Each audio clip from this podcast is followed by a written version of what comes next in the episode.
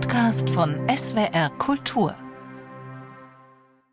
Sein Gesicht in beide Handflächen gestützt, so dass die Augen verdeckt sind von den Fingerspitzen, lauscht Willy Brandt, wie mit einem Unterton von sakramentaler Feierlichkeit verkündet wird, dass die Sozialdemokratische Partei Deutschlands ihn soeben nahezu einstimmig zu ihrem neuen Chef erhoben hat. Dann steht er gemessen auf, mit den knappen Gebärden eines an der Front vorrückenden Heerführers Hände zu schütteln und rote Nelken entgegenzunehmen. So beschreibt der Reporter Hans-Ulrich Kemski für die Süddeutsche Zeitung die Wahl Willy Brandts zum SPD-Vorsitzenden am 16. Februar 1964 auf dem Bundesparteitag in Bad Godesberg.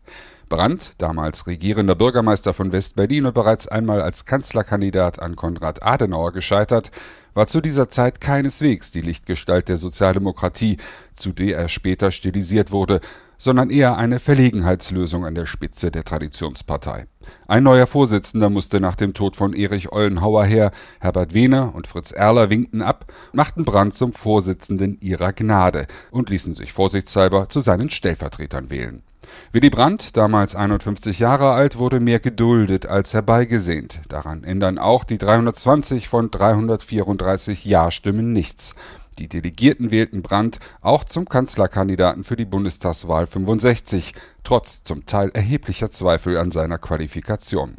Doch die wurden von der Parteitagsregie unter dem Deckel gehalten Offener konnte sich da schon der geschäftsführende Vorsitzende der CDU Duffus äußern.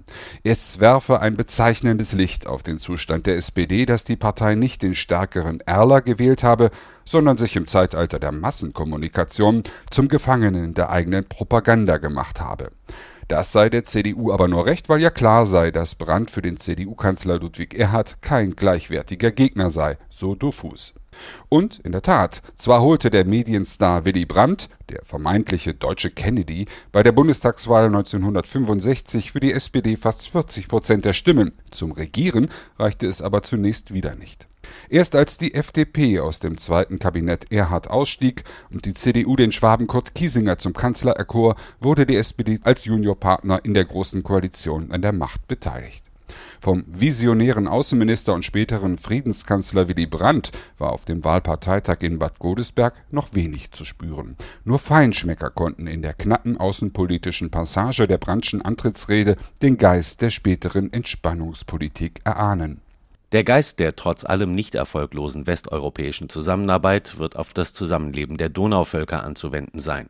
Zu einer Friedensregelung für unseren Kontinent gehört die Anhebung des osteuropäischen Lebensstandards auf das Niveau Westeuropas.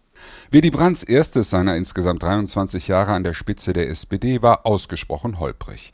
Smiling Willy, wie er genannt wurde, galt auch in den eigenen Reihen zunächst als oberflächlich, außengesteuert und wenig kompetent. Dabei brauchte die von der Macht entwöhnte Partei dringend Führung und Perspektive. Die Transformation von der marxistischen Klassenpartei hin zu einer modernen Volkspartei, die sich zu Marktwirtschaft und Westbindung bekannte, war erst vor knapp fünf Jahren an gleicher Stelle beschlossen worden. Das legendäre Godesberger Programm hatten aber noch längst nicht alle Genossen auch innerlich akzeptiert. Ist Brandt also wirklich der richtige Parteichef in dieser Zeit? Und kann er Kanzler? Nur jeder dritte Sozialdemokrat traute ihm das 1964 zu. Nach der Bundestagswahl 1965 sagte er enttäuscht, als Kanzlerkandidat künftig nicht mehr zur Verfügung zu stehen. Ein Jahr später war Brandt dann Vizekanzler und Außenminister. Hier legte er die Grundlagen für seine spätere Entspannungspolitik, das politische Projekt, das ihn und seine Partei 1969 endlich ans Ziel brachte. Die sozialliberale Koalition löste 20 Jahre CDU-Dauerherrschaft ab. Willy Brandt wurde Bundeskanzler, die SPD blieb insgesamt 13 Jahre an der Macht. Und Willy Brandt auch nach seinem Rücktritt als Kanzler bis 1987 an der Spitze seiner Partei. Zeitwort ist ein Podcast von SWR Kultur für die ARD. Abonniert uns in der ARD Audiothek und überall, wo es Podcasts gibt. Wir freuen uns über 5-Sterne-Bewertungen. Ihr habt eine Idee für ein Zeitwort, Anregungen oder auch Kritik? Schreibt uns eine Mail an zeitwort.swr.de.